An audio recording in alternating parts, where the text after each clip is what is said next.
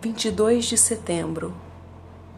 No abatimento do meu coração, leva-me para a rocha, que é alta demais para mim. Salmo 61, 2. A maioria de nós sabe o que é estar abatido de coração. Vazio como quando alguém limpa um prato e nada sobra. Submerso e lançado de um lado para o outro, como uma embarcação controlada pela tempestade. As descobertas de corrupção interior farão isto. Caso o Senhor permita que a grande profundidade de nossa depravação se agite e traga à superfície lodo e sujeira.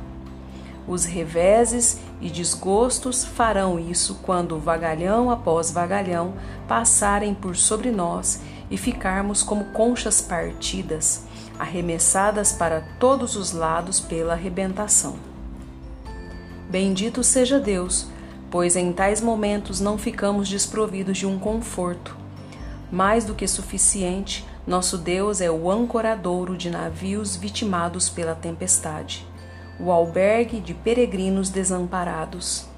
Ele é mais alto do que nós. Sua misericórdia é maior do que os nossos pecados. Seu amor mais elevado do que nossos pensamentos. É lamentável ver pessoas colocarem sua confiança em algo inferior a si mesmas.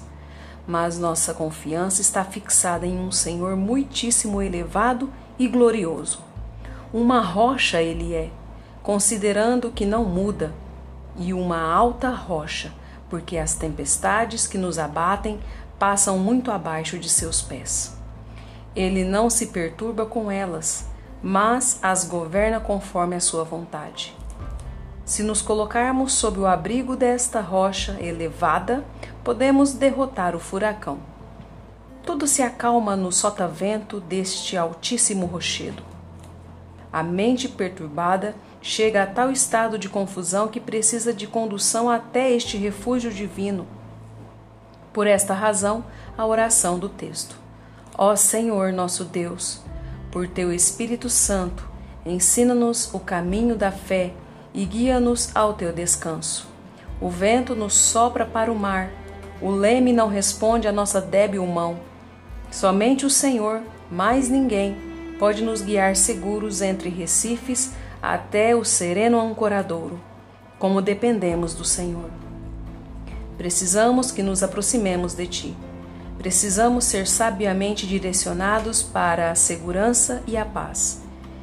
É o teu presente para nós que nesta noite tu te agrades de lidar desta forma com teus servos. Devocionais Charles Spurgeon